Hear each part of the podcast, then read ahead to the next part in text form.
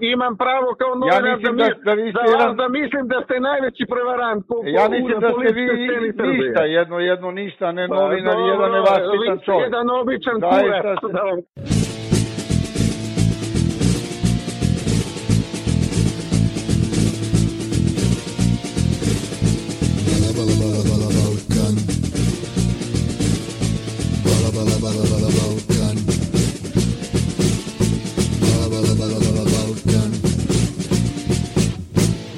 Neues vom Balla Balla Balkan.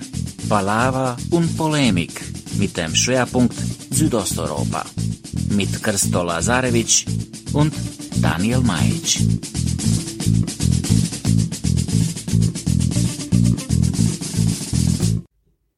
Ja, liebe Zuhörer, da sind wir wieder zu Neues vom Baller Baller Balkan. Und meine erste Frage heute Abend heißt, Christoph, wie fühlt man sich eigentlich so als Internet-Meme? Es ist äh, gar nicht übel. Also das Foto bietet sich auch sehr an. Wenn du so Internet-Memes machst oder Sharepics, ist es ja eigentlich am besten, wenn die Person so, sagen wir, ein Drittel bis die Hälfte des Bildes füllt. Wenn sie in dein Mikrofon spricht, ist es klar, dass sie irgendetwas sagt. Und daneben hast du dann genug Raum für, für das Zitat, das die Person gesagt hat. Sehr schön, was du hier alles erklärst. Nur ich glaube, unsere Zuhörer haben wahrscheinlich noch keine Ahnung, worum es eigentlich geht. Naja, die, die uns auf Twitter und Facebook folgen, schon. Ja, das stimmt. Ja, vielleicht machen wir es auch zum Episodenbild. Das würde ganz gut passen. also zur Hintergrund. Die Deutsche Welle hat Christo ungefragt mit einem neuen Bild versehen und ehrlich gesagt, er sieht ein bisschen aggro darauf aus, um es mal freundlich zu formulieren. Eigentlich sieht es so ein bisschen aus, du sitzt vor einem Mikro und es sieht so aus, als ob du irgendjemand im Publikum anblaffst. Ja gut, was heißt ungefragt? Ich meine, das äh, Foto ist entstanden, als ich einen Vortrag gehalten habe auf der Global Media Conference der Deutschen Welle. Also ich kann der Deutschen Welle jetzt nicht vorwerfen, dass sie ein Foto von mir auf ihre eigene Konferenz gemacht haben und es dann als Autorenfoto benutzt. Und um fair zu sein, das andere Autorenfoto, das ich nehme, ist fünf Jahre alt und so sehe ich langsam nicht mehr aus. Also insofern, ich sollte mal ein professionelles Bild machen lassen. Ja, ja. Okay. Für alle Zuhörer, wir werden das hochladen. Wir haben es ja teilweise schon hochgeladen. Vielleicht äh, guckt ihr mal bei Deutschen Welle. Ich glaube, dieses Foto bietet sich wirklich für eine Meme-Challenge an. Also Oh Mann. Ey, wenn du das so sagst, machen gleich noch irgendwelche Rechten mit. Komm schon. Lassen wir das Foto mal Foto sein. Wie geht's dir, Christoph? Ganz gut. Äh, Daniel, sag mal, Dalmatien, gehört das eigentlich zu Italien oder zu, zu Slowenien? Wozu gehört Dalmatien? Ti si provokator. Ti si mučki provokator. Stark, go, ja. ja, du willst es wohl wieder wissen, hä? Du, ich glaube, der Präsident des Europaparlaments will es wissen. Der ist sich da nämlich nicht so sicher, zu welchem Land Dalmatien gehört. Man kann auch sagen, er ist sich sehr sicher, ne? Er hat ja nicht, nicht nur Dalmatien, sondern auch Istrien, mein Lieber. Ja, wir reden über Herrn Tajani. Also, für alle übrigens, die es nicht wissen, Dalmatien, das ist die, das, was ihr gewöhnlich unter Kroatien versteht, nämlich diese schöne Küstenstreifen, wo ihr gerne hinfahrt. Istrien, das ist sozusagen das libertäre Kroatien, das ist die schöne Halbinsel da oben im Norden. Aber wenn man Antonio Tajani von der Forza Italia und ja, wie du gerade eben gesagt hast, Präsident des Europäischen Parlaments glauben darf, dann ist das ja gar alles gar nicht kroatisch. Es ist italienisch. Erklär mal, wo er das gesagt hat. Naja, um fair zu sein, das war ja tatsächlich mal so, oder? Ich meine, du gehst da so auf eine Veranstaltung als äh, Präsident des Europaparlaments, auf der italienischen Faschisten gedacht wird, die zwischen 43 und 45 äh, verstorben sind in Ausübung ihrer Tätigkeit als italienische Faschisten. Und auf dieser Veranstaltung sprichst du vom italienischen Istrien und vom italienischen Dalmatien. Also ich kann schon verstehen, dass in Kroatien einige Leute ein bisschen empört waren über diese Aussagen des Präsidenten des Europäischen Parlaments. Ja. Also er hat irgendwie, wörtlich hat er, glaube ich, gesagt, es lebe das italienische Dalmatien, es lebe das italienische Istrien oder sonst irgendetwas, ne? Aber ich meine, der Typ ist auch Vizevorsitzender von Berlusconis Partei. Also es sollte uns jetzt nicht wundern, dass er auch mal Mist von sich gibt. Ja, ja. Italienischer Irredentismus. Ich meine, die haben den Begriff ja auch erfunden. Also Hintergrund dazu ist natürlich Dalmatien, speziell Split und so etwas haben lange, frühe Neuzeit zu Venedig gehört, oder genauso wie Sadar und Istrien auch und dann später halt auch zu Italien. Und vor allen Dingen im Zweiten Weltkrieg, als die ganz großen Patrioten, nämlich die Ustascher an der Macht waren, waren sie so freundlich dafür, dass man ihnen seitens Mussolinis und Hitlers äh, an die Macht geholfen hat, ja, den Italienern große Teile Dalmatiens und eben Istriens zu überlassen, inklusive so großer Städte wie Split, Sadar und Fiume, also Rijeka. Und ja, das bringt natürlich ein paar Leute, die die Ustascher gar nicht so schlecht finden in Kroatien, insbesondere am rechten Rand, manchmal in Erklärungsnot, denn die regen sich jetzt natürlich darüber auf, dass Italien dieses Dalmatien wiederhaben will, das ihnen allerdings eigentlich von den Ustascher geschenkt wurde. Von den italienischen Faschisten meinst du? Den italienischen Faschisten wurde es von den Ustascher geschenkt, ja. Wer hat es ihnen zurückgebracht? Also ich meine den Kroaten. Die Kommunisten. Genosse Tito. Reden wir nicht so gerne drüber. Naja, ah, okay, wir sind schon wieder bei Kroatien und in Ustascha. Hast du übrigens mitgekriegt, dass Solom Spremni jetzt doch kein alter kroatischer Gruß mehr ist? Krass. Das ist mir völlig neu. Ich dachte, das ist wie Sikal im Deutschen, ein normaler Gruß. Hör mal, wir haben es jetzt amtlich. Die kroatische Präsidentin höchst selbst, Kolinda Grabar-Kitarovic, Präsidentin Knutsch Knutsch, wir erinnern uns, die hat vor noch gar nicht allzu langer Zeit erklärt, das wäre ein alter kroatischer Gruß, dieses Sadom Spremni. Fairerweise, sie hat auch schon damals gesagt, er wäre ähm, ja diskreditiert durch die Ustascha und man sollte ihn nicht benutzen, aber sie hat gemeint, das wäre ein alter kroatischer Gruß. Das ist natürlich Schwachsinn. Ich weiß nicht, ob ich das in der Sendung schon mal erklärt habe, aber ich werde es jetzt nicht tun. Meine, da könnte man eine eigene Sendung darüber machen. Das ist so eine Geschichte, die von der kroatischen Rechten gerne verbreitet wird. Es wäre angeblich ein alter kroatischer Gruß, der schon vor 500 Jahren Gott weiß wo auftaucht. Ich habe mir tatsächlich mal die Mühe gemacht, deren Quellen zu überprüfen. Kurzfassung, nee, tut er nicht. Trotzdem wird das gerne behauptet, seit äh, rechtsextremer kroatischer Publizisten, seitens unseres Freundes Velimir Bujanets, seitens unseres Lieblingssängers Thompson und eigentlich auch unserer liebsten Präsidentin Kolina Grabat-Kitarovic. Aber die hat es sich jetzt komischerweise, komischerweise, so einen Monat, nachdem sie sich mit Velimir Bujanets öffentlich überworfen hat und der sie nicht mehr so toll findet, hat sie sich auf einmal anders überlegt und jetzt tatsächlich erklärt, ja, das wäre ein Fehler von ihr gewesen, das damals zu sagen. Äh, inzwischen hätte sie sich mal ein bisschen schlauer gemacht. Nein, das wäre kein alter kroatischer Gruß. Ja, sie hatte sich vor den Präsidentschaftswahlen mit der extremen Rechten verkackt und versucht jetzt in der Mitte noch ein paar Stimmen abzugreifen. Also ich meine, das ist die Strategie, oder? Ja, steht zu vermuten. Das ist einfach echt schon, es ist halt einfach sehr auffällig, ne? Also ich meine, echt irgendwie im Dezember hat der Bujan jetzt ihr die Gefolgschaft gekündigt. Der Hintergrund war irgendwie, dass sie einen Berater, den er toll findet, entlassen hat. Und seitdem schwenkt sie auf einmal auf geschichtlich fundierte Positionen über, ne? Bei Index HR habe ich noch ein Foto von ihr gesehen. Da hat sie die kroatische äh, Community in Chicago besucht und äh, die haben ein Ante Pavelic-Bild da hängen und da hat sie sich davor fotografieren lassen. Und ich meine, stell dir mal vor, Angela Merkel besucht irgendeine deutsche Diaspora-Gemeinde und lässt sich von einem Hitler-Bild fotografieren. Äh, ja. Ich meine, das ist doch, das kannst du doch keinem erklären hier, ey. Ey, weißt du, kroatische Diaspora, hast du eigentlich mitgekriegt, dass die sich eine neue Fahne ver verpasst haben?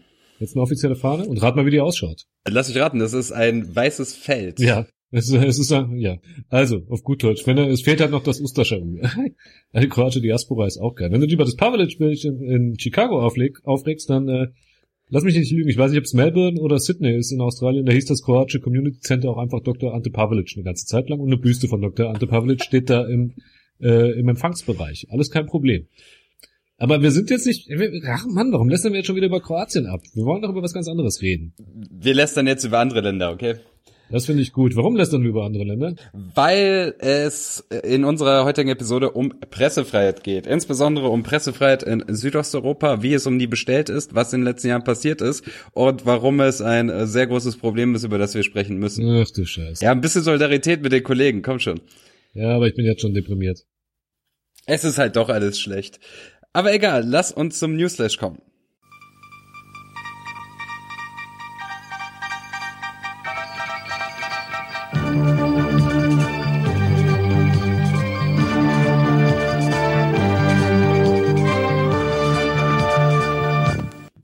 Serbien. Die serbische Ministerpräsidentin Anna Brnabic ist Mutter geworden. Das Kind hat ihre Partnerin Milica Djurdjic zur Welt gebracht. Brnabic ist damit die erste Regierungschefin weltweit, die ein Kind mit einer lesbischen Partnerin hat. Das Kind wird auf den Namen Igor getauft. Man könnte nun meinen, Serbien sei bei LGBTQ-Rechten sehr progressiv, nur leider ist dem nicht so. Aktivisten des Belgrader Pride Info Centers gratulierten der Ministerpräsidentin, baten sie aber gleichzeitig darum, sich doch auch für die Rechte von LGBTQ-Personen einzusetzen, die nicht so privilegiert sind wie sie. Denn das serbische Recht erkennt gleichgeschlechtliche Partnerschaften nicht an, schon gar nicht als Ehe. Sie dürfen auch keine Kinder adoptieren und als Mutter eines Kindes wird nur die biologische Mutter anerkannt, nicht aber die Partnerin. Sprich, nach serbischem Recht wird die serbische Ministerpräsidentin also gar nicht als Mutter dieses Kindes anerkannt, auch wenn das gerade überall so verkauft wird. Also wenn euch jemand versucht zu erklären, Serbien sei besonders liberal, weil das Land eine lesbische Premierministerin hat, mm, es ist nicht ganz so, es ist etwas komplizierter. Kroatien. Das große F-16-Debakel. Die kroatische Regierung hat nach monatelangem Tauziehen nun endgültig davon Abstand genommen, zwölf Kampfflugzeuge vom Typ F-16 aus Israel zu kaufen. Ursprünglich wollte Kroatien dafür 500 Millionen Dollar, also knapp 440 Millionen Euro ausgeben. Der Weiterverkauf der gebrauchten Flugzeuge hängt jedoch von der Zustimmung des amerikanischen Senats ab, die dieser verweigert. Der Hintergrund ist folgender. Diese F-16 sind in Israel noch einmal umgebaut worden und äh, zwar von den Amerikanern selbst. Und die haben sie mit so ziemlich neuester Technik ausgestattet. Und verständlicherweise haben die Amerikaner kein besonderes Interesse daran, dass diese Technik einfach weiterverkauft wird und haben dementsprechend ihre Zustimmung verweigert. Der ganze Vorgang bringt nun die Regierung Plenkovic, insbesondere Innenminister Damir Krsticevic unter Druck. Die Opposition wirft ihm Missmanagement und Intransparenz vor. Insbesondere seitdem kroatische Medien berichtet haben, dass mehrere Schriftstücke belegen, dass Krsticevic im Vorfeld von den Amerikanern gewarnt wurde bzw. darauf hingewiesen wurde, unter welchen Voraussetzungen nur diese Flugzeuge gekauft werden könnten. Auch der amerikanische Botschafter in Zagreb ließ verlautbaren, dass seine Regierung die kroatische Regierung über das Prozedere durchaus informiert hätte. Nun, Krsticevic lehnt es ab, zurückzutreten und bleibt vorerst im Amt. Er sagt, er hätte alles richtig gemacht, wie üblich auf dem Balabala-Balkan. Nordmazedonien. Oh. Byron ist gestorben. Das Land hat sich am 12. Februar 2019 offiziell in Republik Nordmazedonien umbenannt. Am Morgen des 14. Februars wurden die Schilder, die den Landesnamen tragen, offiziell ausgetauscht. In guter Balkan-Tradition wurde das Nord in Nordmazedonien bereits nach wenigen Stunden an vielen der Schilder von unbekannten Personen durchgestrichen. Kroatien. Parlament beschließt Privatisierungsgesetz für Ölkonzern INA.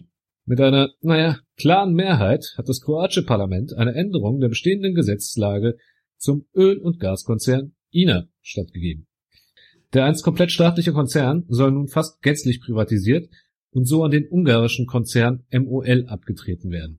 Dem gehören bereits 47 Prozent der INA. Die Opposition hat dieses Vorhaben angegriffen als Ausverkauf kroatischen Staatseigentums. Wie reagiert die Opposition? Sie hat versucht, die Abstimmung im Parlament zu verhindern, indem sie geschlossen den Raum, also das Plenum des kroatischen Parlaments, verlassen hat. Das Kalkül dahinter war ganz einfach.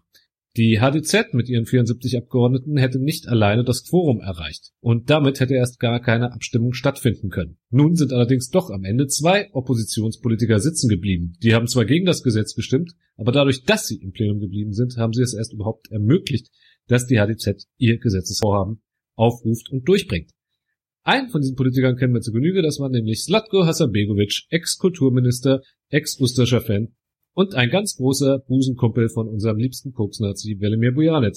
Seine Begründung, warum er das Ganze gemacht hat und warum er unbedingt, unbedingt gegen dieses Gesetz stimmen musste, war auch sehr interessant. Er meinte nämlich, es wäre eh alles egal, INA, der Konzern, wäre eh nie wirklich kroatisch gewesen, sondern sinngemäß nur ein Vehikel für ehemalige Geheimdienstmitarbeiter des jugoslawischen Geheimdienstes UTBA, um sich daran zu bereichern. Deutschland. Der serbische Sänger Shaban Šaldić ist tot. Am Morgen des 17. Februar 2019 war Šaldić, der sich auf dem Rückweg von einem Konzert in Bielefeld befand, auf der Autobahn A2 in der Nähe von Gütersloh in einem schweren Verkehrsunfall verwickelt. Er wurde in ein Krankenhaus verlegt, wo er wenig später an Herzversagen starb. Auch der Fahrer, der bosnische Sänger Mirsad Keric, starb am Montag im Krankenhaus. Ein 34-jähriger Gütersloher rast betrunken in das Auto, in dem Schaudic und Keric saßen. Schaban, wir werden dich vermissen. Uns bleibt diesen Monat auch wirklich nichts erspart. Komm, Schluss mit diesem Newsflash.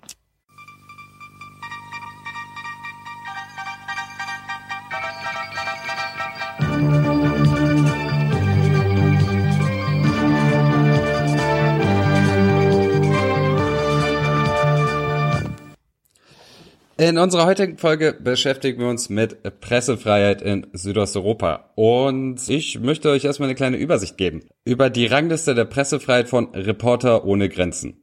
Auf dieser Liste befinden sich insgesamt 180 Staaten und am besten in Südosteuropa schneidet Slowenien ab auf Rang 32. Das ist sogar noch vor Frankreich. Ja, mein Gott, das ist halt Slowenien, da passiert nie was. Was sollen sie sich, mit wem können sie sich denn anlegen? ist doch, ja. Auf Rang 44 am zweitbesten gerankt in der Region ist tatsächlich äh, Rumänien. Also bei allem, was schief läuft, aber Rumänien ist auf dieser Liste sogar noch ein Platz vor den USA.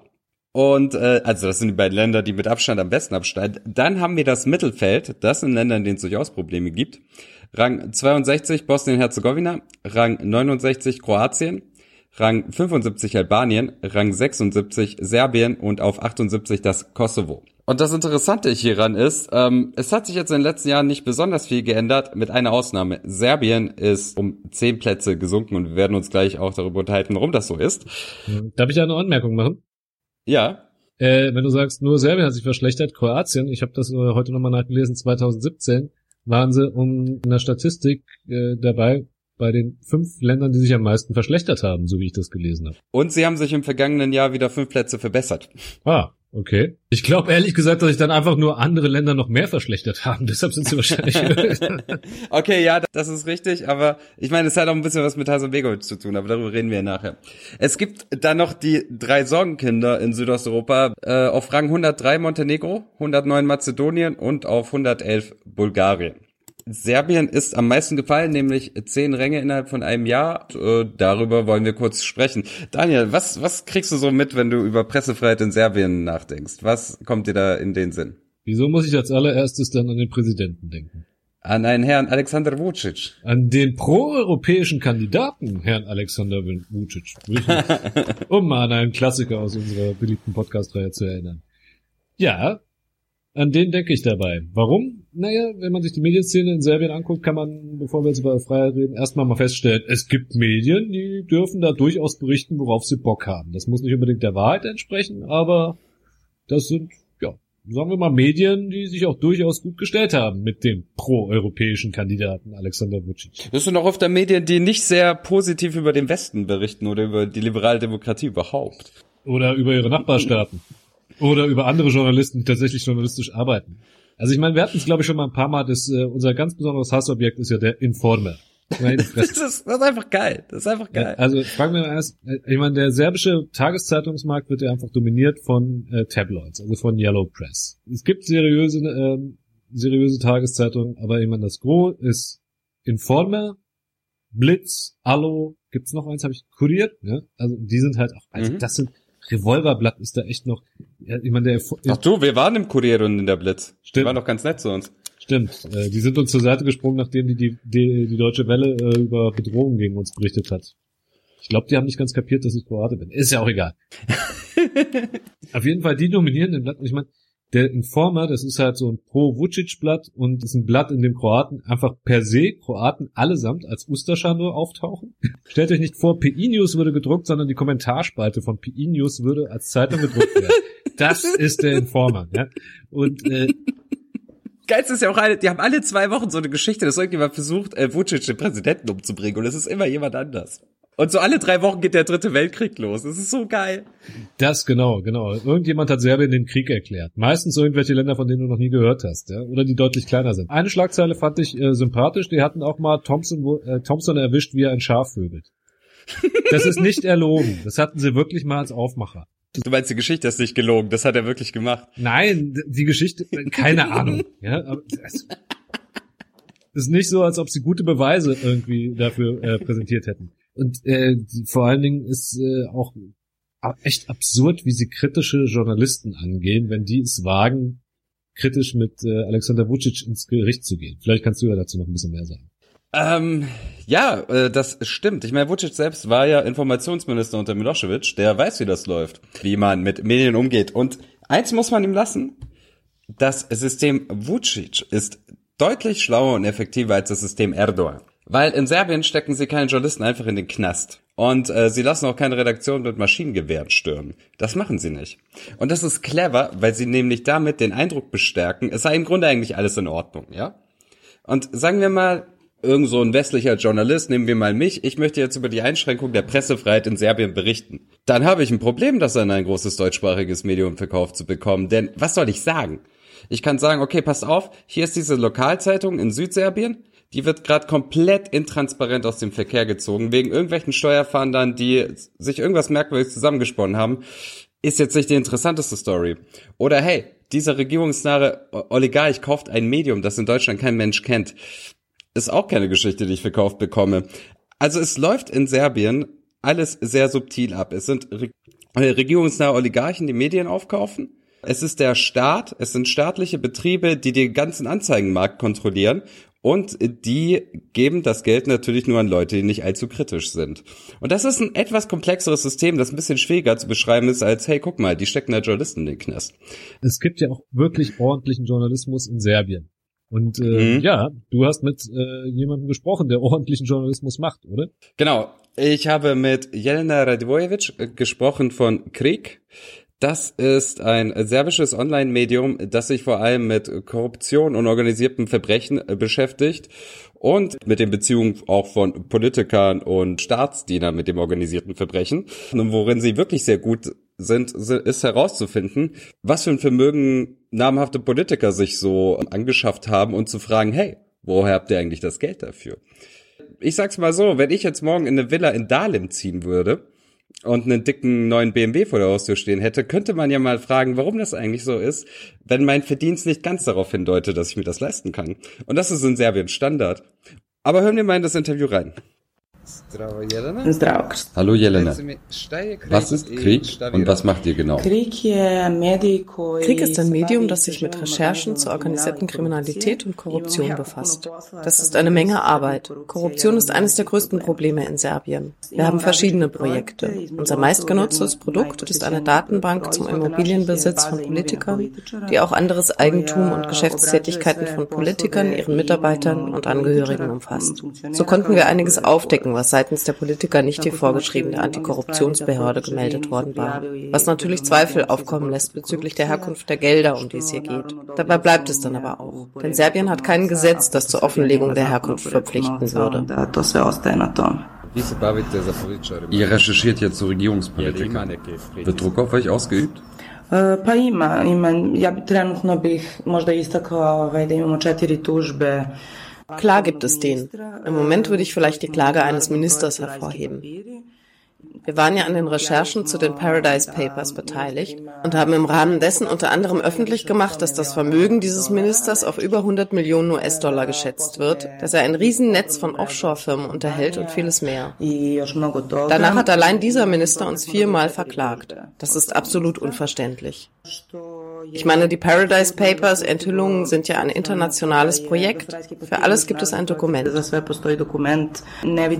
sehen also nicht, wie wir vor Gericht verlieren sollten, sofern die politische Macht nicht stärker ist als die Wahrheit.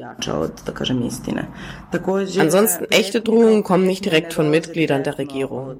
Doch da die Regierung wieder mehr Einfluss auf die Medien gewinnt, haben wir diese Regime Yellow Press, die einen Krieg gegen Journalisten führt, gegen Journalisten hetzt. So ist es schon öfter vorgekommen dass sich auf der Titelseite dieser Revolverblätter Bilder aus dem Privatleben von Journalisten wiederfinden und in erster Linie Dinge veröffentlicht werden, die keinen Bezug zu ihrer Arbeit haben, um sie zu diskreditieren.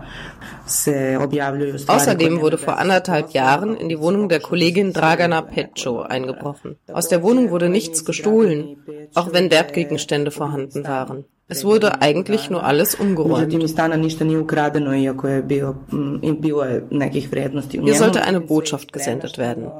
Dragana hat sich nämlich mit den Geschäften des ehemaligen Belgrader Bürgermeisters und jetzigen serbischen Finanzministers befasst der im Verdacht steht, Geldwäsche zu betreiben. Das sind natürlich nur die schwerwiegendsten Fälle. Drohungen in den sozialen Medien gibt es natürlich auch. Aber das nehmen wir im Vergleich zu all den anderen Sachen schon gar nicht mehr ernst.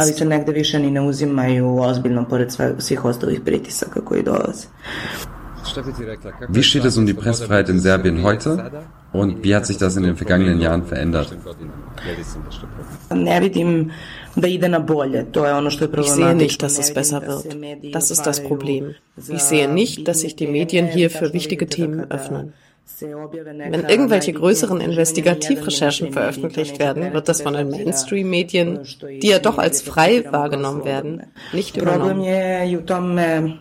Und wie ich schon sagte, ich sehe ein großes Problem darin, dass der Staat faktisch wieder Eigentum an Medien übernimmt, auch wenn das gesetzlich verboten ist. Das sieht dann so aus, dass etwa die staatliche serbische Telekom eine Reihe von Medien aufkauft und damit der Staat indirekt zum Eigentümer wird. Viele Kollegen, die schon seit den 90ern unter Milosevic arbeiten, sagen, dass damals die Situation sogar ein bisschen besser war als heute. Wir haben heute keine politischen Morde mehr. Aber es kann passieren, dass einem Lokaljournalisten aus einem Belgrader Vorort das Haus in Brand gesteckt wird, während er und seine Frau darin schlafen. Beide sind knapp mit dem Leben davon gekommen. Und was macht die Polizei? Sorgt dafür, dass die beiden angeklagt werden. Es wird nicht wegen eines versuchten Mordes ermittelt sondern gegen die beiden wegen Gefährdung der öffentlichen Sicherheit. Ich weiß wirklich nicht, wie weit das noch gehen kann, wie weit man die Medienfreiheit noch schleifen kann.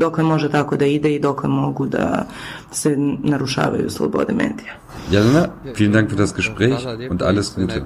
Danke dir. Ich hoffe, ich konnte weiterhelfen.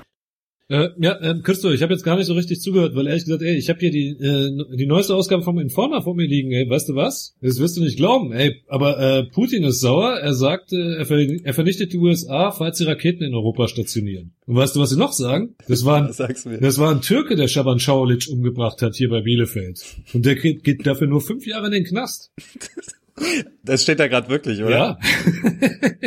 Scheiße. Also, nee, aber zurück zum Interview. Ich habe jetzt nochmal auf den Vormal geguckt, weil ich nochmal äh, genau gucken wollte. Die haben sich ja unter anderem äh, Stevan Dojcinovic vorgenommen. Darüber hatten wir, glaube ich, auf dem Newsflash berichtet einer, seiner Zeit. Genau, da, darüber habe ich auch geschrieben. Wir, damals, gehen, ja. wir, sollten, wir sollten nicht zu sehr drauf eingehen, aber ich lese mal die Schlagzeile, die sie damals gemacht haben über ihn. Foto. Sado Marso, französischer Spion. Wer ist der Chefredakteur von Krieg? Und dann gibt es da irgendwelche Fotos von ihm zu sehen. Ich weiß ehrlich gesagt nicht, was er gemacht hat. Müssen wir auch nicht weiter drauf eingehen. Auf so einem Niveau reden Die, Der Untertitel, ich habe es gerade auch auf dem Untertitel, ist, ist Stefan Dojcinovic, der sich als äh, großartiger Investigativjournalist äh, präsentiert, äh, ist ein Sadomasochist, der den Schmerz genießt. Also auf dem Niveau geht's dann, ja? Oh, das ist das ist gar nicht der schlechteste. Also er war auch mal auf dem Informer-Cover war er auch mal äh, ein äh, Junkie, der versucht Vucic zu töten. Wo waren wir? Also wir haben einmal diese Yellow Press, die auf Vucic-Linie ist, die gegen, gegen kritische Berichterstatter vorgeht. Man hat direkte Bedrohung. Und eins hat sie jetzt schon gesagt, indirekt kauft sich der Staat auch wieder bei Medien ein. Genau, also die staatliche Telekom, die sich bei großen äh, Medien einkauft. Und äh, das machen sie jetzt halt einfach wieder etwas offener, als sie es früher gemacht haben, weil sie glauben, es wieder zu können. Der Staat beziehungsweise die ganzen Staatsunternehmen sind da schon ewig dabei. Und die Leute, die da sitzen, sitzen dort, weil sie sich mit der Regierung gut gestellt haben. Also es ist jetzt keine komplett neue Entwicklung, aber dass es halt so offen läuft und die Staatsunternehmen wieder direkt die Medien aufkaufen, das ist wieder eine neuere Entwicklung. Und was ich eigentlich das krasseste Zitat fand von Jelena war halt, dass es viele Kollegen gibt, die sagen, naja, zu Milosevic-Zeiten waren sie freier zu berichten. Es werden heute keine Journalisten umgebracht, zu Milosevic-Zeiten schon, das ist etwas anderes. Aber jetzt mal rein von der Medienvielfalt und von dem, was man schreiben konnte und wie man als kritischer Journalist überleben konnte, also so viel schlechter war's da nicht. Und das fand ich eine krasse Aussage. Tja, das muss man erstmal hinkriegen. Hör mal, der Staatspräsident ist ein proeuropäischer Mann, habe ich gehört. Ja gut, und äh, bei der Europäischen Volkspartei wird er auch hofiert, natürlich. Ja, und dann hat sie ja noch was gesagt, nämlich mit der Justiz. Die von Krieg, wenn die jetzt ihre Arbeit machen, die werden natürlich in Grunde Boden geklagt und die haben natürlich auch nicht viel Geld. Und wenn die etwas aufdecken, dann wird es von den groß, größeren Medien nicht übernommen. N1, äh, dieses CNN-Medium, das auch aus dem Ausland finanziert ist, übernimmt das. Aber die ganzen großen serbischen Medien, die ganzen großen Fernsehsender, die übernehmen davon gar nichts. Du wirst in Serbien, wenn du mit, sagen wir mal, normalen Leuten außerhalb deiner Bubble triffst, sehr viele Menschen treffen, die gar nicht wissen, was die aufgedeckt haben. Und dabei sind es krasse Sachen. Und äh, sie haben für wirklich einige der relevantesten Politiker riesengroße Korruptionsgeschichten aufgedeckt. Das heißt, das Problem in Serbien ist gar nicht so sehr, dass, dass du diese Sachen nicht herausfinden kannst, sondern dass die größeren relevanten Medien alle nicht darüber berichten werden, weil sie unter Einfluss der Regierung stehen. Und wie Jelena uns gerade schon erzählt hat, gibt es ja auch tatsächlich physische Angriffe auf Journalisten und sie hat nicht immer das Gefühl, dass die Polizei das angemessen verfolgt. Es gibt noch ein anderes Land, das auch mal zu dem gehörte, über das wir gerade gesprochen haben, in dem die Situation noch unglaublich viel schlimmer ist. Und das ist Montenegro. Was? Montenegro? Montenegro? Moment mal. Kann ich mir nicht vorstellen. Erstens kann ich mir nicht vorstellen, dass es da irgendjemanden gibt, der in den Medien arbeitet. Zweitens kann ich mir nicht vorstellen, dass es da überhaupt jemanden gibt, der arbeitet. Drittens kann ich mir nicht vorstellen, dass es irgendjemanden gibt, der sich die Mühe macht, aufzustehen, um Journalisten umzubringen. Das ist doch alles Propaganda. Leider nein. Und obwohl Montenegro noch der Rangliste von Reporter ohne Grenzen noch ganz leicht vor Bulgarien und äh, Mazedonien abschneidet, würde ich behaupten, dass die Situation in Montenegro mit Abstand die schlimmste ist in der gesamten Region und vielleicht auch in ganz Europa außerhalb Russlands, Türkei, Belarus. Die Einschüchterung von Journalisten in Montenegro hat nämlich mit konkreten physischen Attacken zu tun. Der jüngste Fall, der mir einfällt, ist Olivera Lakic, eine Kollegin von der Vreme, der im Mai 2018 vor ihrer Wohnung ins Knie geschossen wurde. Und kurz zuvor hatte der montenegrinische Präsident Milo Djukanovic der Viesti vorgeworfen, faschistische Ideen zu verbreiten. Und es ist nicht das erste Mal, dass die Kollegin Lakic angegriffen wurde. Sie wurde schon mal im Jahr 2012 von Unbekannten vor ihrer Wohnung verprügelt. Das Ungewöhnliche an diesem Fall ist nun, dass die Polizei in Podgorica tatsächlich neun verdächtige Personen festgenommen hat. Und wenn ich mich recht erinnere, ist es eine Premiere, weil bei keinem einzigen anderen Angriff auf Journalisten wurde irgendjemand festgenommen oder irgendjemand verurteilt. Das ist schon eine Besonderheit. Und äh, gehen wir mal weiter. Ein Monat bevor Lakic angegriffen wurde, explodierte eine Bombe unter dem Auto von Seja Sadikovic, der ebenfalls für die Vieste arbeitet, ja? Die Vieste gehört zur österreichischen äh, Styria und kann daher als einer der wenigen Medien im Land unabhängig berichten. Und allein auf die Journalisten von Vieste gab es in den vergangenen zehn Jahren 25 Anschläge. Also nur um das mal zur Einordnung zu sagen, die Viesti ist auch trotz ihrer kleinen Auflage eine wirklich äh, gute gute Zeit, äh, Zeitung. Ja, also ich lese die auch ganz gern, wenn ich sie dann mal irgendwo lesen kann. Sie ist einfach wirklich verlässliche Welle für Montenegro. Genau. Das Ding ist, Montenegro ist ein kleines Land mit 600.000 Einwohnern und viele Leute wissen da, was passiert. Und wenn du vernetzt bist, ist es auch durchaus möglich, gewisse Dinge rauszufinden, aber andere berichten nicht darüber. Das ist der Unterschied, weil sie sich nicht trauen. Und äh, nochmal zu Luckage zurück. Also Luckage ist eine Investigativjournalistin, die sich unter anderem mit Tabakhandel, Tabakfabriken und Zigarettenschmuggel befasst hat, ja. Oh, oh. Der, Präsident, der Präsident Milo Djukanovic war über Jahre, und das ist kein Geheimnis, was ich hier erzähle, und das ist keine Theorie, war über Jahre einer der größten Zigarettenschmuggler Europas. Mhm. Und er ist nur deswegen nicht in Bari vor Gericht gelandet, weil Italien Montenegro nicht zwingen kann, den Präsidenten oder den Ministerpräsidenten auszuliefern, um ihn vor Gericht zu stellen, ja. Und Lakic berichtet jahrelang zu welchem Thema Zigarettenschmuggel aus Montenegro. Ich werde hier jetzt keine Behauptung aufstellen, die ich nicht belegen kann. Und ich werde jetzt auch nicht anfangen, irgendwas hier äh, mir zusammen zu fantasieren. Aber man muss nicht Sherlock Holmes sein, um zumindest meine Vermutung hier anzustellen. Und ich meine, ja. gehen wir mal weiter. Ich glaube, die nächste Staffel Narcos sollte in Montenegro spielen. Montenegro ist ein wichtiger Ort für den europäischen Kokainhandel. Ja, der Clan des inzwischen inhaftierten Darko Šarić hat laut Schätzung des serbischen Justizministers bis zu eine Milliarde Euro im Jahr mit Kokain verdient. Das Bruttoinlandsprodukt von Montenegro liegt derzeit bei rund 4,2 Milliarden Euro. Du kannst dir mal ausrechnen, wie viel Macht und wie viel Geld solche Leute haben in so einem kleinen Land wenn sie mit Abstand die reichsten sind und das mit Abstand best funktionierende Business haben, das es so gibt. Und du kannst dir vorstellen, wie sehr die auf Journalisten stehen. Und du kannst dir vorstellen, dass sie vielleicht auch die Möglichkeit haben, Polizisten zu spielen. Ich meine, das kann man sich alles vorstellen. Also, also, also. Naja, in Wien wurde ja auch kürzlich einer erschossen. Und jetzt haben wir eine neue Situation in Montenegro. Da haben sich nämlich zwei Clans aus Kotor angefeindet. Der Kavacki-Clan und der äh, Skaljarski-Clan. Das sind jeweils zwei Stadtteile aus Kotor. Und die bekriegen sich seit ein paar Jahren und da sind inzwischen knapp 40 Leute dabei umgekommen. Und die mögen keine Journalisten, die darüber berichten, was dort passiert. Das ist das Ding. Und es ist ein offenes Geheimnis, dass es durchaus Kontakte zwischen Politik, gewissen Politikern und diesen Unterweltgrößen gibt. Und äh, Journalisten, die darüber berichten wollen, stören und sie sind massiv gefährdet. Ich glaube nicht, dass in irgendeinem anderen Land in Südosteuropa Journalisten gefährdeter sind als in Montenegro.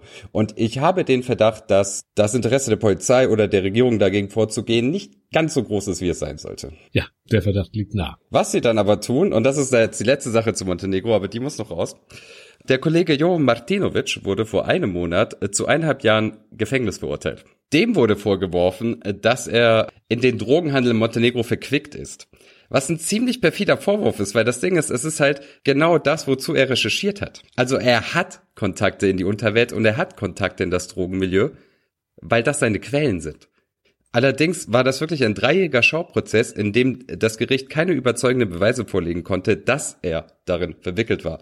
Und was ihm letztlich vorgeworfen wurde und wo er letztlich wirklich verurteilt wurde, war, dass er einem der Bandenmitglieder gezeigt haben soll, wie er sich ein Programm zum abhörsicheren Telefonieren auf dem Handy installieren kann. Dafür haben sie ihm eineinhalb Jahre gegeben. Es ist absurd. Es ist absolut absurd, was in Montenegro passiert und was mit Journalisten in Montenegro passiert. Es gab da eine sehr gute Arte-Doku, die ist leider nicht mehr online. Ich schaue, ob, ich, ob die noch irgendwo aufzutreiben ist, ob man die verlinken kann. Aber da, darauf muss man achten. Also mit Abstand das schlimmste Land, wenn es um Pressefreiheit und Berichterstattung geht in Südosteuropa. Genau, denn hier geht es um die körperliche Unversehrtheit. Nun, das ist die eine Art von Angriff. Wir haben das in Serbien gehört. Jetzt geht es um Angriffe sozusagen, die natürlich nicht körperlich sind, aber vielleicht noch mal viel mehr, glaube ich, den Kern von äh, Meinungs- und Pressefreiheit treffen. Und ja, dann sollten wir uns mal ein Land angucken, das äh, nie zu Jugoslawien gehört hat.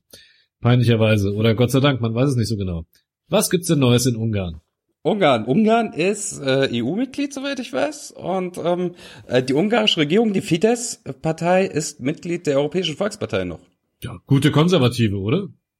Ja, und wenn ich mich richtig erinnere, wurde Orban auch noch äh, vor kurzem hofiert von der CSU und irgendwie ins Seon eingeladen und irgendwie als Vorbild für eine europäische äh, Migrationspolitik genannt. Wobei natürlich immer geflissentlich verschwiegen wurde, dass er äh, Wahlkampf mit antisemitischen Verschwörungstheorien macht. Ja.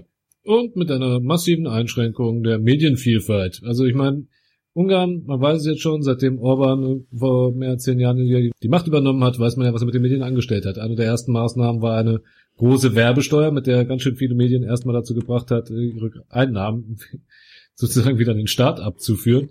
Und äh, ja, danach ging es weiter. Inzwischen ist der Prozess zur Umgestaltung der Medienlandschaft fast abgeschlossen, ne? Ja, und ich habe mit einer Kollegin von den Ost gesprochen und sie war Korrespondentin für den ungarischen Sender hier TV, der im August vergangenen Jahres gleichgeschaltet wurde.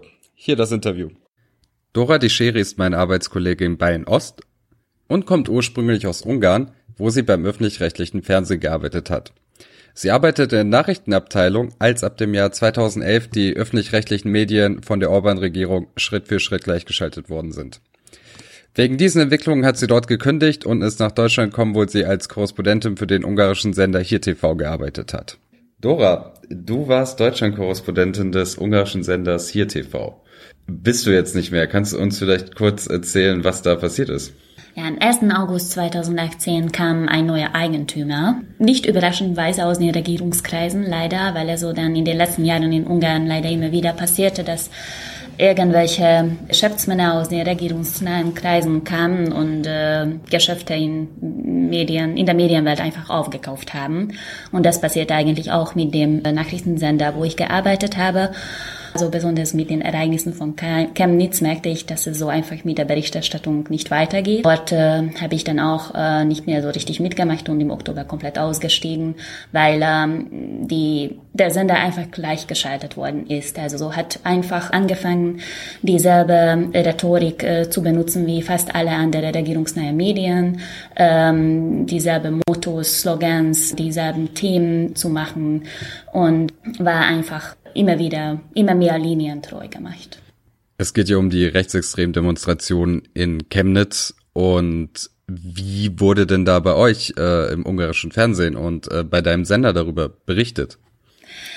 Über Chemnitz, das war sehr interessant. Ich, ähm, ich selber habe über Chemnitz Gott sei Dank dann doch nicht berichtet, äh, weil äh, ich hatte einfach den Privileg, weil ich auf ähm, äh, so ein, in, im Rahmenvertrag gearbeitet habe und dann konnte ich einfach Aufträge manchmal ablehnen, weil ich das nicht wollte. Und dort hatte ich schon auch äh, irgendwie die Befürchtung, dass es so nicht äh, so richtig äh, objektiv berichtet wird über Chemnitz. Äh, und dann mit einem Kollegen habe ich trotzdem kurz zusammengearbeitet äh, wegen der Übersetzung, weil da niemand saß, die ähm, also keine konnte da einfach Deutsch Deutsch und musste einfach, so einige Tests mussten doch äh, übersetzt werden. Und äh, der hat mir dann im Nachhinein erzählt, dass eigentlich der Text, den wir zusammen geschrieben haben, als äh, viel zu liberal ähm, bewertet worden ist und er musste so danach auch nochmal ähm, das erklären, wieso dieser Text zustande gekommen ist. Also so einerseits waren solche Beispiele, wo, er so, wo es versucht wurde, äh, objektiv über Chemnitz äh, zu berichten, aber leider entstanden auch solche Berichte, wo es erzählt wurde, dass eigentlich die Menschenmasse, die da auf die Straße gegangen ist, auch wenn sie, also auch wenn sie Nazi-Parolen wiederholt haben oder diese Nazi-Zeichen benutzt haben, eigentlich ganz normale, äh, durchschnittliche deutsche Bürger wären. Also solche Berichte waren leider schon auch damals zu sehen in dem Nachrichtensender. Okay, du hast uns ja schon erzählt, wie regierungsnahe Geschäftsleute aus Ungarn deinen Sender aufgekauft haben. Es gibt jetzt das Phänomen, dass äh, regierungsnahe ungarische Geschäftsleute auch Medien in Slowenien und in Mazedonien aufkaufen. Ähm, kannst du uns dazu was erzählen? Ja, also das ist eigentlich schon eine längere Geschichte. Also das passiert, also äh, dann sieht man, dass äh, seit 2014 so nachhinein, äh, welche Geschäftsmänner, welche Medienunternehmen in Ungarn auch gekauft haben und dann durch diese Unternehmen dann auch andere Partnerschaften mit anderen Medienorganisationen, so erstmal in Slowenien und danach auch in Mazedonien aufgebaut haben. Also einer von den Geschäftsmännern, der damit äh, so richtig bekannt worden ist, ist Arpad Hobony der auch in Ungarn so äh, Ripost, also so eine von den größten Boulevardzeitungen eigentlich besitzt. da war, damals war so dann in Slowenien, äh, er hat äh, im Frühling 2017 in der Höhe von 800.000 Euro dann NTV 24 gekauft oder so ihm so Geld gegeben. Also so, damit ist es eigentlich ähm, sein Eigentum geworden. Also das war so einer von den ersten Einkäufe sozusagen, so in den Balkanländern, in Slowenien. Dann kam auch die äh, Zeitschrift Demokratia, was auch zu, zu dieser äh, Unternehmengruppe gehört äh, heutzutage. Dort ist aber auch so ein anderer äh, Geschäftsmann, äh, der äh, so eine wichtige Rolle spielt, ist äh, Peter Schatz, der später auch in Mazedonien so dann nochmal eingekauft hat, zusammen mit Anna Adamik. Also diese, diese drei Namen, also Anna Adam, Adamik, Peter Schatz und Albert Habony sind alle bekannt in Ungarn äh, dafür, dass sie eigentlich regierungsnahe Medien aufkaufen oder in den äh, regierungsnahen Medien arbeiteten. Zum Beispiel Anna Adamik und Peter Schatz waren eigentlich früher äh, bei dem ungarischen Fernsehen tätig, wo ich auch äh, früher gearbeitet habe. Also ich kenne sie noch auch aus diesen Zeiten die haben dann in Mazedonien so unterschiedliche Medien eigentlich äh, äh, aufgekauft, also so zum Beispiel ähm, Re Republika, Kurier, dann Alpha TV oder Netpress. Also so, es gibt ähm, unterschiedliche natürlich äh, unterschiedliche Anteile. Sie haben unterschiedliche Anteile in diesen Unternehmen, aber was äh, man eindeutig sieht, dass äh, die die Nachrichten, die dann auch in Ungarn äh, dann erscheinen, also so gegen äh, gegen Soros vor allem, also die Soros-Kampagne, Anti-Western-Kampagne, äh, dann ähm, Anti-EU-Kampagne, also diese Nachrichten, diese Botschaften erscheinen dann auch in diesen Medien immer mehr, also sowohl in Slowenien als auch in Mazedonien, also man sieht schon die Parallele auch äh, in den Inhalten. Dora, vielen Dank für das Gespräch. Da sind jetzt ein paar interessante Sachen dabei, die sie erzählt hat. Vielleicht auch nochmal kurz zum Hintergrund, was jetzt, glaube ich, noch nicht erklärt wurde. Erst jüngst, die jüngste Entwicklung in Ungarn ist ja, dass diese gesamten regierungsnahen Medien, die von, von diversen Geschäftsmännern aus dem Orban-Umfeld gehalten werden, die werden jetzt überführt in eine Stiftung. Ja, ja sind, da wird nicht mal mal der Anschein erweckt, dass das irgendwelche unabhängigen Unternehmungen sind. Und äh, diese Geschäftsleute sind jetzt halt auch im ehemaligen Jugoslawien unterwegs. Und der Hintergrund ist natürlich einfach, dass man da versucht, sozusagen die öffentliche Meinung zu beeinflussen, denn Orban weiß, dass er in Westeuropa, also speziell, nicht besonders beliebt ist, zumindest noch nicht, und dementsprechend äh, sucht er Unterstützung. Ja, man könnte auch sagen, das EU-Land Ungarn fördert antiliberale, antisemitische und antieuropäische Propaganda im Nicht-EU-Land Mazedonien. Und in Slowenien auch. Um es vielleicht nochmal deutlicher zu machen, ne? diese ganzen Medien, diese Geschäftsleute, von denen wir hier geredet haben, die jetzt diese Medien aufkaufen, jetzt äh, ist es nicht so, dass sie da großartig privates Geld da reinfließen, ich meine, die verdienen mit den Medien, denen sie in Ungarn dann veröffentlichen, natürlich wieder Geld, vor allen Dingen, weil die vor allen Dingen auch von staatlichen Zuwendungen leben, also von staatlichen Anzeigen, die da geschaltet werden. Ja, also da geht das Steuergeld, geht dann so über diese Medien an diese Leute wieder, die investieren das dann wieder sozusagen in die Regierungspropaganda in anderen Ländern. Soll ich mal was sagen? Jetzt, ihr habt das ja sehr ausführlich gemacht bei Slowenien und äh, Mazedonien, was sie da alles gekauft haben. Und das ist echt beeindruckend. Das sind ja vor allen Dingen diese beiden Leute, diese ehemaligen Mitarbeiter des äh, staatlichen Fernsehens. Einerseits äh, Peter Schatz, andererseits äh, die gute Frau Agnes Adamik. Jetzt wirst du mir nicht glauben. Weißt du, was heute äh, in den kroatischen Medien zu lesen war? Sag's mir. Peter Schatz geht auf Einkaufstour in Kroatien. Peter Schatz hat ein Angebot gemacht und möchte gerne den neuntgrößten, nur neuntgrößten TV-Sender des Landes kaufen, nämlich das Programm Z1. Das ist eigentlich ein Lokalfernsehen in Zagreb, aber das wird auch äh, sonst gerne im Land geguckt. Vielleicht kennst du Z1. Äh, was denkst du, was ist die erfolgreichste und bekannteste Sendung von Z1? Sag mir nicht, dass es Buiza ist. Oh doch, es ist Buiza, natürlich. Z1 oh ist Gott. einer der Sender, die die äh, Sendung von unserem Lieblings-Koks-Nazi ausstrahlen, der, mal nebenbei gesagt, kaum eine Sendung vergehen lässt, indem er nicht Orban lobt und den Rechtsstaat Ungarn und äh, ja, wie gut da alles eingerichtet ist und da gerne auch mal zur Visite ist. So, diesen Sender möchte jetzt Herr Peter Schatz kaufen. Er hat einen Absichtsbrief, also oder wir eine Absichtserklärung schon abgegeben mit der Ankündigung, dass demnächst ein verbindliches Kaufangebot kommen soll. Das ist, ja, ich meine, ganz ehrlich, wer Build sein Programm hat, da verstehe ich gar nicht, warum da überhaupt noch Geld ausgegeben wird für Orban-Propaganda, aber das ist so, man sieht. Also ich meine. Ja, aber siehst du mal positiv, sie kaufen wenigstens keinen äh, keinen vernünftigen Sender und machen ihn dann zu so einem Nazi-Propagandaschleuder, sondern die kaufen den Sender mit der Nazi-Propagandaschleuder. Ich meine, mein Gott. Ja, mein Gott. das ist natürlich krass, das ist natürlich total krass. Was soll man dazu noch sagen? Äh, Fidesz, äh, Mitglied der Europäischen Volksparteien, auch weiterhin, wird auch weiterhin nicht rausgeschmissen. Alles cool, alles okay. Mein Gott, solange die CSU noch da ist, ich glaube, weißt du, die gucken auf Ungarn und denken sich, ja, mei. Also nur, da, damit ich das, nur damit ich das richtig verstehe, ja? Also die ungarischen äh, EVP-Leute, die Konservativen in Ungarn, äh, kaufen Medien in Kroatien, um nationalistische Propaganda zu verbreiten. Und der äh, italienische Präsident des Europaparlaments sagt, dass Teile Kroatiens ja eigentlich zu Italien gehören.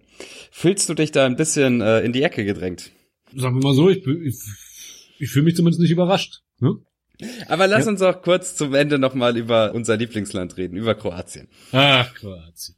Ach Mensch, ein Land Warum solltest du da Fernsehen? Du kannst doch den ganzen Tag auf das schöne Meer und die schönen Inseln schauen. Es gibt doch keinen Grund, in den Fernseher zu glotzen. Warum sollte man Zeitungen lesen? Nein, komm, wir reden über Pressefreiheit in Kroatien. Und jetzt, wenn da nicht gerade jemand auf Einkaufstour geht, ist es ja so, dass es auch in Kroatien in den letzten Jahrzehnten eine ziemliche Pressekonzentration gegeben hat und die meisten größeren Tageszeitungen sind in der Hand immerhin noch von ein paar verschiedenen Konzernen. Und äh, die ganze Branche hat gelitten. Das ist die eine Einschränkung, die es in der Pressefreiheit in den letzten Jahren gegeben hat. Aber äh, es gibt ein noch viel größeres Problem in Kroatien. Und das ist nicht der politische Einfluss der Rechten, auch da gibt es Probleme. Es ist nicht die Hetze gegen Journalisten von rechts, auch da gibt es Probleme. Aber das Hauptproblem, womit sich kroatische Journalisten im Moment äh, konfrontiert sehen, ist eine, man kann es nicht anders sagen, erbärmliche Justiz in Kroatien. Das hat ganz verschiedene Aspekte. Fangen wir mal mit einem der absurdesten an. Im Moment ist das kroatische staatliche Fernsehen, HRT, damit beschäftigt, vorwiegend Journalisten zu verklagen, andere Journalisten und eigene, und eigene aus dem eigenen Haus. Alle die, die irgendwie kritisch über Veränderungen im Programm des HRT berichtet haben, seitdem die Konservativen wieder an der Macht sind. Die meisten von diesen Veränderungen, muss man jetzt fairerweise sagen, wurden nicht von äh, der Regierung Plenkovic eingeleitet, sondern von der vorhergehenden, wo es einen gewissen Kulturminister Hasan Begovic gab, den wir ja auch schon erwähnt haben. Da wurden größere Umbauten im HRT gemacht, es wurden Sendungen gekippt, unter anderem äh, den kroatische Version der äh, Daily Show oder der Heute Show, also im Gut, der Montirani Prozess wurde, äh, wurde da gekippt und diverse kritische Journalisten wurden auf die Straße gesetzt. Das alles bei weitem nicht in dem Umfang, wie es zum Beispiel in Ungarn stattgefunden hat. Aber der HRT möchte nicht gerne, dass darüber berichtet wird. Er hat auch nicht, nicht so gern, dass man es zum Beispiel kritisiert, dass sie Nazis in ihre Morningshow einladen, die dann reden dürfen, was neulich wieder passiert ist. Oder Leute, die den Holocaust in Kroatien relativieren. Und deshalb klagen sie gegen Journalisten aus dem eigenen Haus, die es öffentlich gemacht haben, und sie klagen gegen unabhängige Journalisten, und sie klagen sogar gegen den verdammten Journalistenverband in Kroatien und wollen von dem 200.000 Kuna. Also das muss man sich mal vorstellen, ja. Und das geht so weit, dass sogar Guy Verhofstadt sich eingemischt hat und, äh, und äh, öffentlich erklärt hat, dass HRT sich doch mal bitte überlegen sollte, äh, was für ein Beitrag das zur Meinungsfreiheit eigentlich ist. So, wenn ihr denkt, das ist jetzt alles absurd, ja, ist es. Aber es geht halt noch absurder, weil das kroatische Justizsystem, um es freundlich gesagt, am Arsch ist. Und wenn man sich anguckt, was es da für Entscheidungen gegen Journalisten in letzter Zeit gegeben hat, das ist boah, teilweise schwer vorstellbar. Da werden Leute verurteilt für, für dafür, dass sie die Wahrheit berichtet haben, werden trotzdem verurteilt. Und ich möchte einen besonders krassen Fall, Christo, ich weiß nicht, ob du von dem gehört hast, noch äh, vorstellen. Und zwar möchte ich euch gerne den Fall von Mislav Shimatovic vorstellen. Der Mann ist inzwischen Redakteur beim Večernji List, das ist eine Zeitung, die ich nicht besonders mag, aber die auch manchmal durchaus gute Geschichten hat. Und Večernji List auf deutsches Abendblatt. Dieser Mann diesem Mann sind seine Girokonten blockiert und nicht nur das, sondern auch äh, auf gut Deutsch droht ihm die Pfändung seines Hauses, weil er beim Staat sozusagen mit bald einer Million Kuna, das sind äh, knapp 150.000 Euro, in der Kreide steht. Warum? Kurz zusammengefasst, weil er verurteilt wurde für einen Artikel, den er erstens nicht geschrieben hat, zweitens als Redakteur nicht zu verantworten hatte und drittens infolge eines Urteils aus dem Jahr 2006 von dem er allerdings erst im Jahr 2014 erfahren hat. Okay, das macht alles keinen Sinn. Das macht einfach keinen Sinn, ja? Das macht also, ja, jetzt pass mal, ja, es wird auch nicht besser, wenn ich es genau erkläre. 2006 gab es noch und gab es später wieder das Politmagazin National. Da war er, äh, also Shimatovic, als Redakteur beschäftigt. Als einfacher Redakteur, noch nicht als Chefredakteur.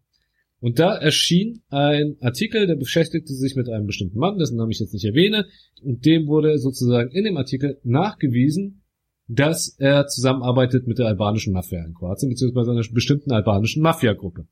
Dagegen hat dieser Mann, über den geschrieben wurde, geklagt und warum auch immer, das Gericht hat ihm seinerzeit Recht gegeben. Und hat gesagt, okay, der National, der muss ein Dementi abdrucken Und äh, für jeden Tag, der vergeht, an dem dieses Dementi nicht abgedruckt wird, äh, stellen wir ihn 2000 Kuna in Rechnung. Und zwar nicht etwa dem National als Magazin, sondern dem Chefredakteur des National. So. Mhm. Wohlgemerkt, Shimatovic war zu diesem Zeitpunkt einfacher Redakteur, er war nicht Chefredakteur. Okay?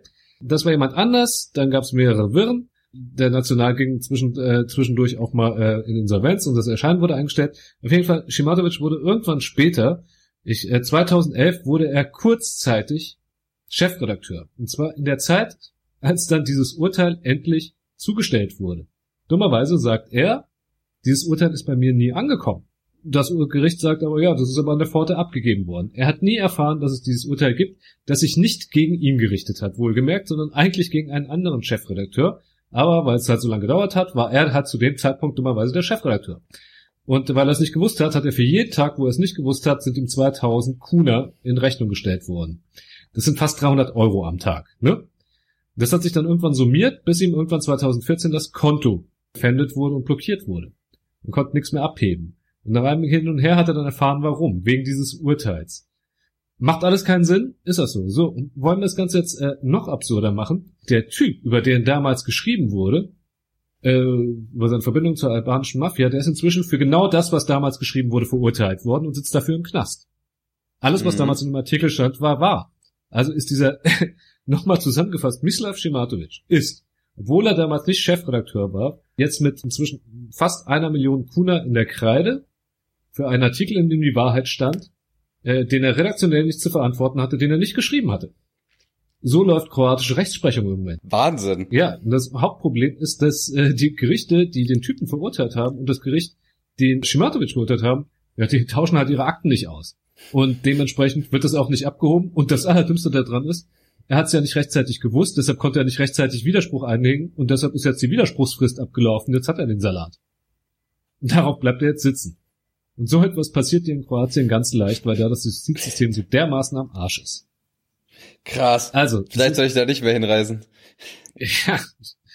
Naja, du lebst ja nicht da. Du kannst nicht zu verurteilen zu was auch sonst. Nee, aber das ist nur der Her das ist jetzt irgendwie so echt das plakativste Beispiel. Aber wenn ich jetzt noch irgendwie alles aufzählen würde, was es an idiotischen kroatischen Gerichtsurteilen gibt. Hm. Eins davon zum Beispiel ist, es gibt ein kroatisches Gericht, das hat entschieden, dass Salam Spremni ein alter kroatischer Gruß ist. Und hat seine Begründung eigentlich wortwörtlich aus rechten Magazinen abgeschrieben, will ich nur mal so gesagt haben. Mhm. Ja?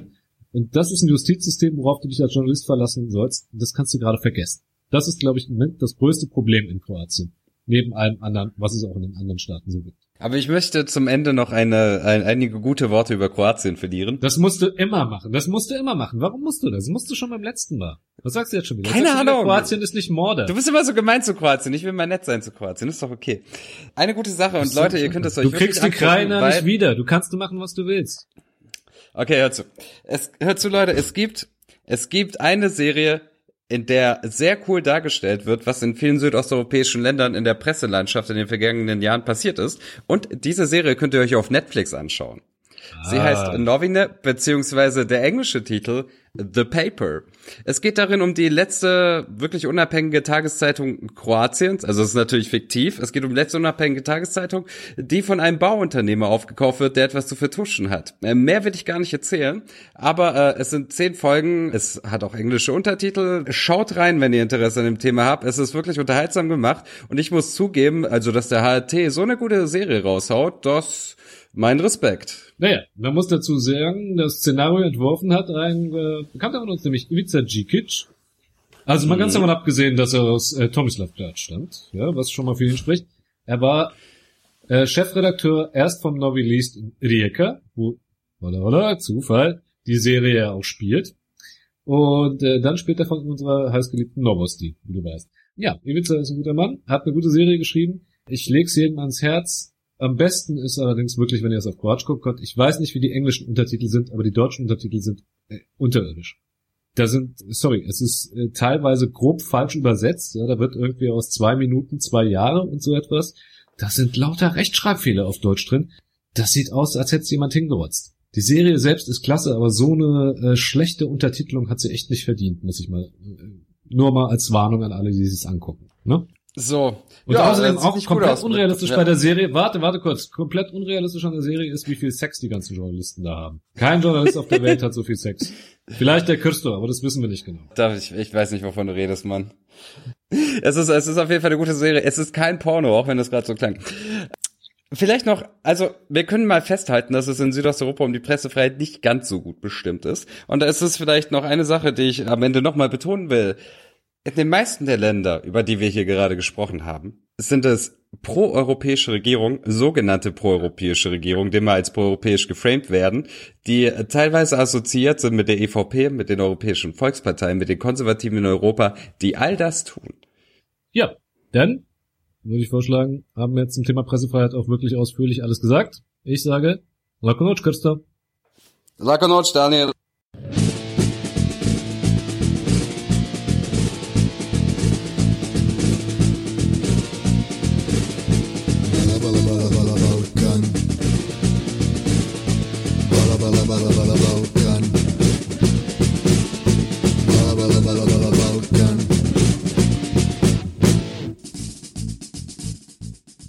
Oh, oh, oh, Leute, jetzt wird's ernst. Gleich endet die Freundschaft, denn jetzt wollen wir was von euch und zwar nicht irgendetwas, sondern Knete. Christo ist pleite, ich brauche einen Wagen, mit dem ich mich in Thomas Blatt blicken lassen kann und deshalb haben wir den Schritt gewagt und uns bei Steady angemeldet. Wir starten eine Steady-Kampagne und wenn ihr Lust habt, uns monatlich mit einem kleinen Betrag zu fördern, dann äh, tut das bitte. Wir werden die Seite verlinken, auf der ihr dann unsere Mitgliedschaft abschließen könnt. Und nur damit es kein Missverständnis gibt, der Podcast, der bleibt natürlich auch weiterhin frei, zugänglich für alle, die ihn hören wollen.